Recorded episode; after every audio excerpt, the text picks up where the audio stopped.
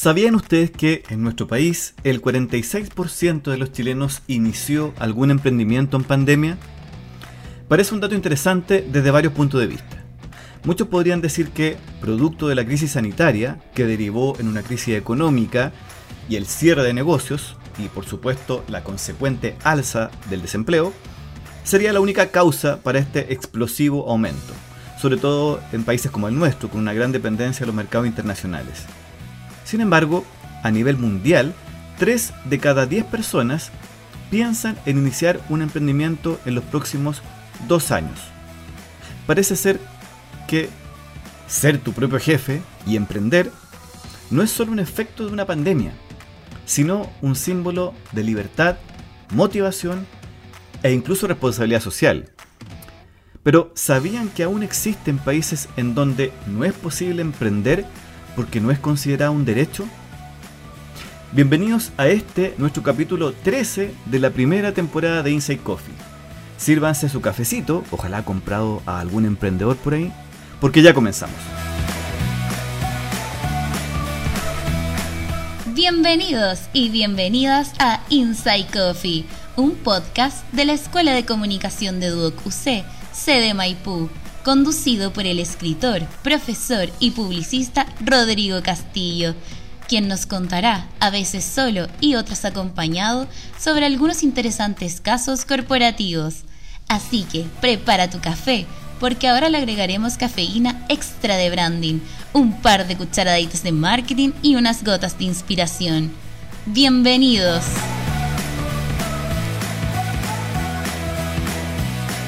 ¿Cómo están mis queridos y queridas seguidores? Muy bienvenidos a este nuevo y especial capítulo de Inside Coffee.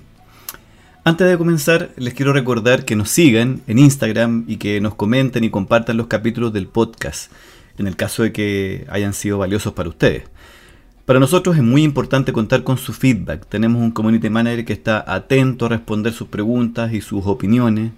Compartan también desde Spotify si les parece eso nos ayudaría muchísimo para poder seguir haciendo este podcast y continuar entregando contenido de valor. Bueno, como ya varias veces he comentado, la cortina del comienzo dice que en este podcast a veces estoy solo y a veces estoy acompañado. Nuevamente me encuentro acompañado. Hace unos tres capítulos estuvo el gran Alejandro Aguilar para hablarnos sobre la metamorfosis de la televisión en Chile y en el mundo y hoy cuento con la presencia de otro invitado igual de bueno que él, pero esta vez desde la Ciudad de México. Estoy con el señor Mario Barrón Pérez Moreno, un colega del área de los negocios y del emprendimiento, un amigo mexicano que tengo el gusto de conocer hace ya varios años. Les cuento que Mario es licenciado en Derecho y licenciado en Economía de la Universidad Nacional Autónoma de México, la famosa y prestigiosa Universidad de México. Eh, y también es candidato a su maestría en gestión social y responsabilidad social. Mario es director de la consultoría UNMEXCO, organización que se dedica a impulsar empresas sociales y gestión de marketing social, y también presidente de la Fundación Un México Contento AC, organismo que se dedica a trabajar el emprendimiento social y cultural y que está enlazada con la consultoría.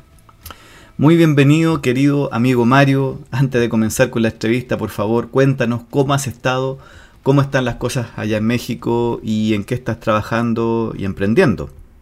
Sí, la verdad es que vuela el tiempo y eh, ni se siente, ¿verdad? Muchas gracias por esta invitación, amigo mío. Eh, con mucho gusto y emocionado de estar en tu podcast. Eh, un abrazo antes que nada a ti a las personas que nos están escuchando y pues un abrazo a, Chile. Ah, muchas gracias. Espero pues en un futuro cercano conocer que yo tenía esa idea pues antes de la pandemia.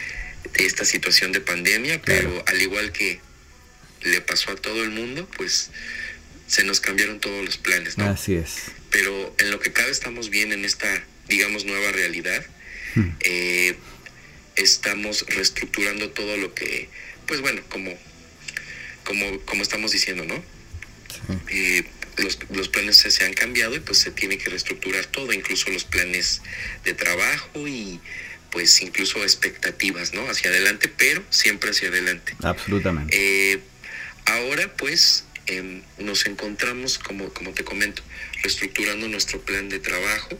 Eh, ahora tenemos una alianza con la Comisión Nacional de Derechos Humanos en México, con quienes estamos realizando una serie de conversatorios digitales. Buenísimo. Esto para eh, reforzar los temas que estamos trabajando, como es eh, precisamente el tema que, nos toca ahora, los derechos humanos en la empresa, que tiene que ver mucho con eh, la sustentabilidad, la responsabilidad ética y sobre todo impulsar mediante la responsabilidad a las pymes. Mm. Y por otra parte, algo que conectamos es el desarrollo social mediante lo que nosotros llamamos eh, el arte funcional.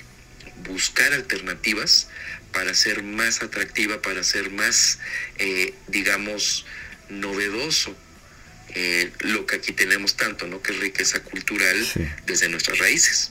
Exactamente. Y también, pues, impulsar los derechos humanos, impulsar eh, también actividades eh, que ahorita estamos retomando como un programa que tiene la asociación de, em, digamos, mm. dar un poco de, alegría, ¿no? Mm, a este a, pues a nuestras personas pequeñas a nuestros niños y no tan niños en un programa que tenemos que se llama viajando en cuentos es algo muy bonito que hemos hecho desde el sismo que ocurrió en 2017 en la Ciudad de México, como deben saber. Y pues también te comparto que próximamente voy a ser funcionario. Mira. Aquí en la Ciudad de México, pero ya, ya, les contaré. Ya te contaré después. En eso andamos, básicamente. muchas gracias, Mario. Bueno, te, les cuento que estamos hablando con Mario gracias a la magia de la tecnología por, eh, por, eh, por internet. Así que puede que no se escuche tan bien porque ni yo puedo estar en México en este momento, ni él tampoco en Chile, así que estamos contactándonos vía, eh, vía plataforma. Mario, en general, la gente tiene la idea, sobre todo en Latinoamérica, que los derechos humanos son una cuestión netamente política y que tiene que ver con las dictaduras de izquierda y de derecha que hemos sufrido en, en la región en general. Pero sabemos que estos derechos son mucho más amplios y trastocan otros ámbitos del quehacer de la sociedad. Sin embargo, poco se habla de los derechos humanos en las organizaciones privadas. ¿A qué se refieren los derechos humanos en las empresas? Me dejas muy pensativo, amigo, es cierto. se ha visto siempre a los derechos humanos como, eh, digamos, como una herramienta mm, de la propaganda de izquierda o de derecha. En el caso de América del Sur, pues en países como nuestro hermano Chile, eh, pues han sufrido y experimentado ¿no? una, una dictadura. Exacto. En el caso de México, en palabras de muchos autores, de muchos estudiosos, de muchos pensadores, pues tuvimos una dictadura perfecta, es decir, un sistema, ¿no? Claro. Eh, si bien hubo un cambio, eh, pues hasta cierto punto radical en el nuevo siglo, por el clamor de la gente, ¿no? Por un cambio, por el hartazgo, por el buscar una mejor calidad de vida, por un futuro mejor. Entonces hubo ya un nuevo gobierno, ahora hay otro nuevo gobierno y pues eh, en este, en este, en este tenor, pues los derechos humanos han ido eh, evolucionando en cuanto a, digamos, lo que, lo que se busca proteger, ¿no? Eh, si bien creo que en el caso de ella igual, eh, se le tiene esa connotación de que son un aliado de, la corrupción política, eh, de que protegen a los delincuentes en lugar de las víctimas, que en realidad pueden ser incluso un obstáculo al cambio social. Exacto. También tienen una connotación muy positiva. Si bien ha habido casos no muy deseables, también se ha visto una labor, un esfuerzo muy grande por parte de activistas, eh, de organizaciones de la sociedad civil, ONGs, eh, e incluso de funcionarios de la Comisión Nacional de Derechos Humanos aquí en México y también a nivel estatal, de proteger, de salvaguardar y promover esos derechos que están consagrados como garantías individuales en nuestro eh, en nuestra constitución, en nuestra carta magna.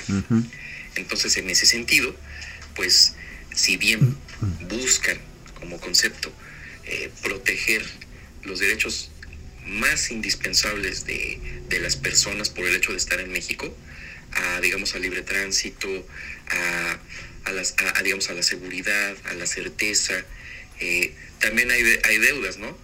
Porque sí. eh, todo esto tiene, digamos, su origen o, digamos, su principal objetivo uh -huh.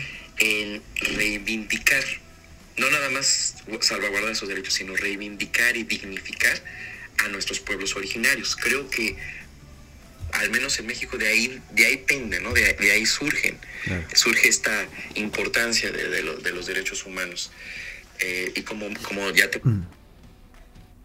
Uy, perdimos, se nos fue la señal. Eh, y como, como ya te mencioné, es una deuda muy grande porque, pues, si bien son nuestro origen, son nuestro fundamento, eh, toda nuestra cultura eh, tiene, tiene su, su, inicio en los pueblos originarios, en nuestros pueblos indígenas, pues también tenemos, eh, o los tenemos en el olvido, en el, en el rezago. Sí. Y eso es una muy triste y, e injustificable ¿no? contradicción. Entonces claro. eso es lo que buscan los derechos humanos actualmente, eh, desde, esa, desde esa arista, empezar a trabajar. Mm. Eh, y sí es cierto, ¿no? Como, como estamos diciendo, eh, dejar de, de, de, de, tener ese estigma mm. de ser simplemente unos colaboradores, Exacto. digamos, de, de la injusticia o mm. de lo que es este un poco incongruente. Si tocamos un poco esto de la justicia restaurativa, ¿no? Uh -huh. eh, que es otro tema, pero que va a colación. Eh, los derechos humanos no se circunscriben a, uh -huh. digamos, a los derechos per se, ¿no? A las garantías básicas. Eh, el derecho a tener agua, una vivienda, que tiene que ver, sino también conforme se va haciendo más compleja la estructura social, a, digamos, ese derecho a, a, ser incluidos. Claro. A la inclusión laboral. Exacto. Incluso se está pensando en el emprendurismo, que debe ser un derecho humano. ¿Por qué? Porque bu se busca, por medio de, de, de, estos conceptos, una mejor calidad de vida, eh, mejorar las economías también a nivel local. Uh -huh. Y ahí es donde estamos empezando a ver las relaciones que existen, ¿no? Eh, digamos, en células sociales cada vez más complejas, cada vez más organizadas, como pueden ser las empresas. No nada más las empresas grandes, sino también las pymes, lo cual también abre un abanico de, de oportunidades, claro. pero también de visiones, Exacto. muy importante. Mm. Y también, no solamente las empresas públicas, pero también las privadas y viceversa. Claro. Entonces, estamos viendo ahí pues un marco de estudio, digamos, reciente. Eh, no es, no es eh, digamos, eh, tampoco improvisado, pero el estudio es reciente, eh, tiene mm. unos años. Eh, ahora existe en México una recomendación que es la recomendación número 37, donde se especifican todos estos derechos. ¿De mm. qué van? ¿De qué tratan? Los derechos humanos de la empresa surgen precisamente por esta necesidad de empezar a, a ordenar, a vigilar, a promover el bienestar, eh, digamos, de los, de los colaboradores, uh -huh. de los miembros eh, operativos de una entidad como puede ser una empresa, para poder tener un mejor ambiente laboral, sano, eh, más productivo, más eficiente, promover que la empresa bajo este esquema, bajo esta suerte, uh -huh. tenga una responsabilidad no nada más social, sino también una responsabilidad de promover los derechos humanos, porque hay que decirlo, no son lo mismo. Exacto. La responsabilidad social no es lo mismo que promover los derechos humanos y ser una empresa responsable de esa promoción. Los derechos humanos abarcan, digamos, todas las áreas de, de la empresa en cuanto a su logística, la administración, su ética, eh, mm. digamos, operativa, su ética claro. empresarial, que va a incidir tanto a nivel interno como a nivel externo. Claro. Porque estamos hablando de que por medio de, esta, de estos elementos van a poder tener eh, relaciones más estrechas de transparencia, eh, de eficiencia con clientes, con proveedores, con aliados, con prestadores de servicios y en sí se podrán crear sinergias incluso a nivel internacional con otras empresas. Claro. Entonces, eh, de hecho, varias empresas están ya empezando a revisar si, si sus potenciales socios, en el caso de México, están procurando estos derechos para ver qué nivel tienen de incluso sustentabilidad. Todo eso tiene que ver con la sustentabilidad. Por eso se habla de que hay derechos, perdón, que los derechos hay una parte positiva y una negativa. La parte negativa es exactamente todo lo contrario. Cuando no se puede tener esto a nivel de proceso y obviamente la empresa deja de ser eficiente, deja de ser confiable, deja de ser incluso este, sujeta a posibles créditos, por ejemplo. Y si tenemos un aspecto positivo, vamos a ver un buen ambiente en todos los sentidos que nos va a procurar eh, un nivel de confianza. Tiene que ver mucho todo eso para que de esta manera podamos avanzar hacia un nuevo esquema mm. de valor, de valor social, de valor operativo, de valor rentable y esto nos va a permitir incidir y llegar en un plano ya, eh, digamos, mm, ideal a un, eh, a un ecosistema, a un nuevo ecosistema que nos va a dar modelos nuevos operativos de empresa y vamos a poder incluso poder eh, tener una participación, aunque suene un poco difícil de creer, desde los pueblos indígenas hacia lo moderno, ¿no? Mm. Hacia poder tener una inserción de todo su trabajo, de toda su... Eh, hablo de los pueblos indígenas porque estos esquemas que, te estoy comentando, si se respetan, van a poder crear sinergias de tal manera que van a también promover, promover claro. el emprendimiento, por ejemplo, de comunidades rurales. Exactamente. De esta manera van a poder incidir en este ecosistema nuevo que te comento, de valor, eh, de nuevos modelos eh, de empresa, pero a, lo moderno, es decir, llegar de una manera preferente incluso a lo digital, a estas nuevas formas de comercio, estas nuevas formas, eh, digamos, de opciones financieras. Todo eso es posible, mm. pero a través de, digamos, de, ese tipo de, cuidados en cuanto a los derechos humanos. Entonces estamos viendo que es algo preciso y hasta útil para poder dignificar a estos pueblos. Qué padre, ¿no? Como decimos en México, qué bonito, porque ya lo estamos trabajando. Y de aquí ya me iría incluso a otro tema, ¿no? Que es, eh, pues, crear una industria cultural, una industria artesana, o como le llamamos, de artesanía y arte funcional. Mira, sí, eh, no te quise interrumpir, pero en un momento como que, estamos a través de la magia de la tecnología haciendo una videollamada con, con Mario en México. Él está en Ciudad de México, nosotros estamos en Santiago de Chile. Entonces, en un momento se nos fue la señal, parece, y no se escuchaba, pero fue nada, fueron, fueron como menos de, dos segundos, Mario, así que no te preocupes. Se entendió todo, se, se activó inmediatamente, así que seguimos escuchando bien. Y, y, por ahí también que tampoco te quise interrumpir con, cuando utilizaste la palabra en emprendiduría, algo por ahí, eh, emprenduría, no, recuerdo, que seguramente es el término con que ustedes en México llaman lo que nosotros en Chile y en general en Latinoamérica llamamos el emprendimiento. ¿ya? Solamente aclarar esos dos puntos, Mario. Eh, respecto a lo que estabas diciendo, que está muy interesante eh, el tema de, de, los derechos humanos y esta, en ese sentido que es bastante fácil confundirse y creer que los derechos humanos son, algo parecido a la responsabilidad social empresarial. Entonces, para que quede bien claro, Mario, ¿qué diferencia hay entre responsabilidad social empresarial y la responsabilidad de promover los derechos humanos en las empresas?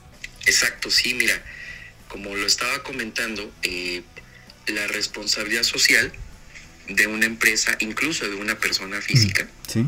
Se orienta eh, o se refiere a los esfuerzos que está haciendo, incluso al ocupar ciertos recursos para poder trabajar causas sociales, causas que van directamente, eh, digamos, canalizadas o enfocadas a, pues, a una, a una necesidad específica, por ejemplo, de una comunidad vulnerable, a, una, eh, a una actividad incluso de voluntariado en favor de una parte de esa comunidad en su segmento vulnerable.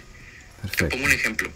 Empresas o personas que, por ejemplo, se organizan o también ocupan parte de, su, de sus recursos para organizar eh, o eh, hacer realidad eh, despensas, por ejemplo, para, para una comunidad ¿no? necesitada, vulnerable, mm. para promover actividades que vayan enfocadas a, este, a campañas, a campañas eh, antidrogas, eh, por un mejoramiento de la calidad de vida, eh, capacitación incluso. Un voluntariado que vaya en favor de segmentos vulnerables de la comunidad, por ejemplo. Claro. Y digamos, si bien se relaciona, es diferente a una empresa que es eh, responsable de promover derechos humanos porque se enfocan precisamente en, digamos, en una eh, en un respeto, en una dignificación y promoción de los derechos básicos de las personas que forman parte eh, de esa entidad. De esa manera van a poder hacer eficientes sus relaciones y ser más factibles de cerrar, generar y operar y trabajar eh, sinergias. También esto en favor de la comunidad, pero desde una perspectiva ya más operativa, más interna. Eh, otro ejemplo, en este caso, por ejemplo, si tú tienes una empresa con, con, empleados y tú estás procurando que se respete sus derechos elementales como empleado, como persona, eh, una inclusión, eh, una inclusión, por ejemplo, eh, en tus programas laborales donde tú aceptes personas con ciertas discapacidades en posiciones específicas que les dignifiquen, que les aporten y que por medio de eso puedan hacer más eficientes tus relaciones, eh, donde demuestres que tú tienes una ética en todos los eslabones de tu empresa, a nivel administrativo, a nivel logístico, tú vas a procurar una mejoría que vaya también enfocada a la comunidad. ¿Por qué? Porque vas a generar empleos, vas a generar operaciones mm. y digamos una economía, ¿no? Eh, local cada vez más fuerte. Entonces, eh, de eso se tratan los derechos humanos de empresa. Y, si te das cuenta, estamos hablando de sustentabilidad. Exacto. Hacer empresas sustentables. Por ahí. Hoy, de nuevo se, se cortó al final, pero se entendió clarito, eh, Mario. Mira, me, parece súper interesante porque agregaste el tema de la sustentabilidad. Hoy, hoy en día se habla mucho de sustentabilidad, ¿cierto? De cómo la tecnología ha ido ayudando a crear una nueva realidad de una empresa moderna, que está como presta a enfrentar los nuevos desafíos de la humanidad, una cuestión como muy de, los nuevos tiempos. Y, la otra pregunta que te quería hacer justamente para enganchar con lo que tú me estabas comentando es qué rol cumplen los derechos humanos en las empresas considerando estos apalancadores como la sustentabilidad y la tecnología, cómo, cómo conviven eso. Porque generan confianza. Al ah, promover los derechos humanos en la empresa, lo que va a ocurrir con las entidades, ya sean públicas o privadas, es generar una, un ambiente de certeza, un ambiente, eh, digamos, de responsabilidad ética, como ya lo hemos venido diciendo, y esto nos, les va a permitir generar sinergias mm. cada vez más profundas, incluso a nivel proveeduría. ¿Por qué? Porque, y es algo muy padre que quisiera yo enfatizar, el ser responsable implica que no necesitas que te lo estén diciendo, ¿no? Mm. Entonces, si estamos viendo eh, que está, están surgiendo nuevos mecanismos de comunicación, de trabajo, de comercio, eh, de relaciones financieras, entonces obviamente se, va a requerir que en la medida de que esto ocurra, eh, existan también formas de medir esa, esa responsabilidad de la empresa, de dar certeza. Claro. Vaya, como si fuese presentar tu hoja de vida, pero no porque te lo están pidiendo, sino porque tú lo estás promoviendo ya a nivel personal. Es algo interno, ¿eh? también a nivel persona.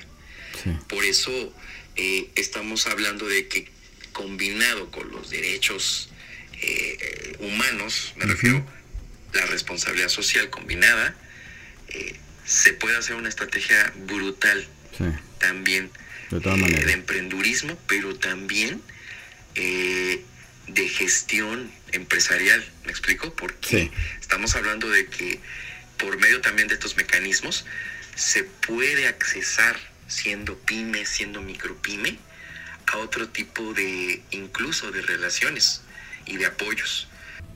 Ya, o sea, en el fondo la finalidad sería lograr comunidades sustentables. Eh, cuéntanos un poco más de eso. Mira, justamente para amenizar este lo que te voy a responder aquí, les estamos mandando una especie de, serenata, ¿no? No si, si escuchen. Algo se escucha. La, la, famosa marimba chapaneca. Buenísimo. Cada vez hay más personas que, están buscando una forma de vida, de lograr un ingreso derivado de esta pandemia. Aquí vemos, por ejemplo, artistas callejeros que eh, por medio de darte un, par de minutos eh, de buena música, de artesanía, por así decirlo, pues te piden una cooperación, ¿no? Si tú, tú gustas darla. Es una forma de buscar, de buscarle, como decimos en México. Mm. Eh, y esto pues lo relacionamos un, un poco o mucho con lo que me estás este, preguntando, ¿no? Eh, se trata todo esto de ayudar precisamente a esas personas a que logren ser incluidas, a que se capaciten, a que tengan mayor conciencia y mecanismos de ser eh, sustentables, mm. sostenibles. Fíjate qué curioso, ¿no? Sí. Eso es parte de la responsabilidad de promover los derechos humanos, a que tú como empresa también provoques que existan emprendedores, que tú incluso generes emprendedores. Mm. Eh, que algunos de tus empleados que tengan ese espíritu, verdaderamente ese perfil, logren ser empresarios, que emprendan bajo ciertos esquemas, que tengan actividades alternas, que les procuren eh, un nivel de ingresos óptimo, pero también, eh, digamos, en relación con ah, nuestros, nuestros artesanos, artistas, nuestras comunidades vulnerables, por ejemplo, indígenas, y no nada más indígenas, mm. también jóvenes que también forman parte de un sector vulnerable, sepan emprender, se les enseñe, se les oriente, que existan frentes que además de ser sinergias comerciales, también tengan un fondo, ¿no? O, mejor dicho, un frente, un mm. foro, si tú quieres, para poder, desde un punto de vista incluso de corriente de opinión, generar mecanismos para ayudar a todas estas personas, a todas estas comunidades, a que logren ser eh, tan tan, ¿viste? Ah. que logren ser sustentables, es decir, que sean autodeterminados, que sean independientes, que logren eh, ese nivel de economía óptimo. Eso es todo el trabajo que, que incluso procuramos hacer al final de cuentas la sustentabilidad tiene que ver mucho con la responsabilidad, claro. Eh, con la transparencia y con el hacer eficientes todos los elementos de tu empresa, mm. tanto operativos como administrativos y en recursos humanos. Perfecto. Por eso hablamos de la inclusión. Eh, sí, bueno, eh, que me gustó eso que dijiste de la industria cultural. Se habla mucho de la industria cultural y se tiende a creer que es más que nada la industria del entretenimiento. Pero, ¿es la industria cultural parte de los derechos humanos de la empresa, Mario?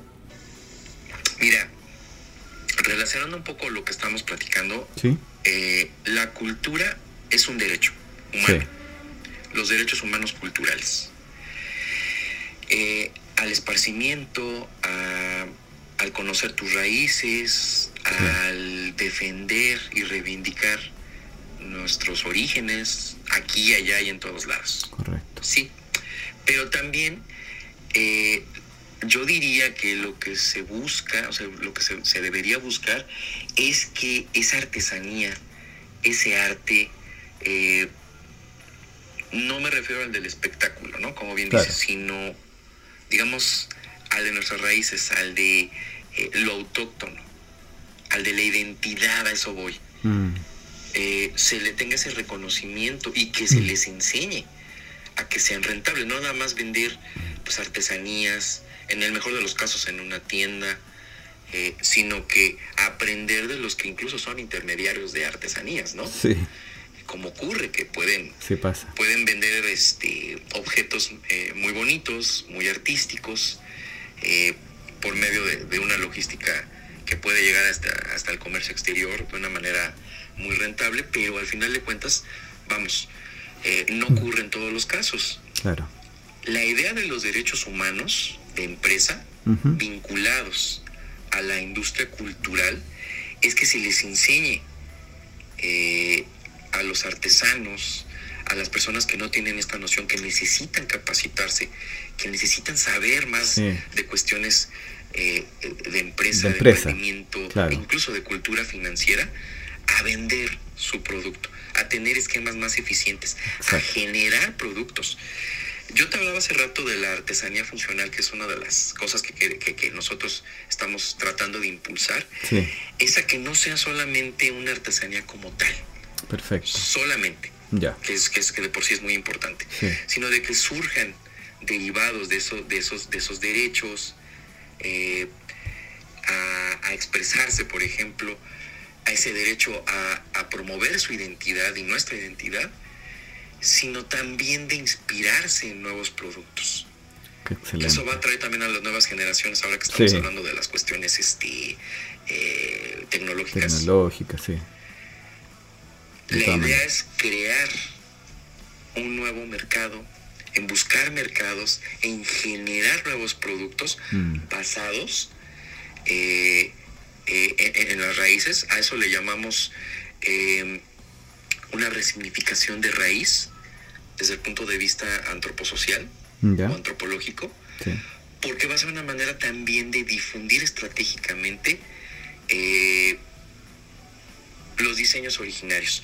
Mira, ha habido casos de diseñadores, por ejemplo, de diseñadores este, muy, muy reconocidos en Europa, en Estados Unidos, que han plagiado diseños originarios. Ah y no les han dado ningún reconocimiento a pueblos y mm. se quedan en, indefensión. Ahora se está buscando, se está organizando, se están organizando ellos y también están surgiendo iniciativas de ley para proteger desde un punto de vista eh, jurídico ante la propiedad intelectual esos derechos originarios para que no vuelva a haber plagios. Eh, que, son tristes, que son indignantes. Exactamente. Y lo, lo, más, lo más feo de todo, ¿no? que no se les dé ese reconocimiento para que ellos también tengan ingresos. Exacto. Es aprovecharse de una manera ruin mm. y ese ladronaje es el que queremos acabar. Queremos que estas, estas este, comunidades logren esa sustentabilidad, esa sostenibilidad, esa inclusión mm. Al convertir su industria en algo valioso.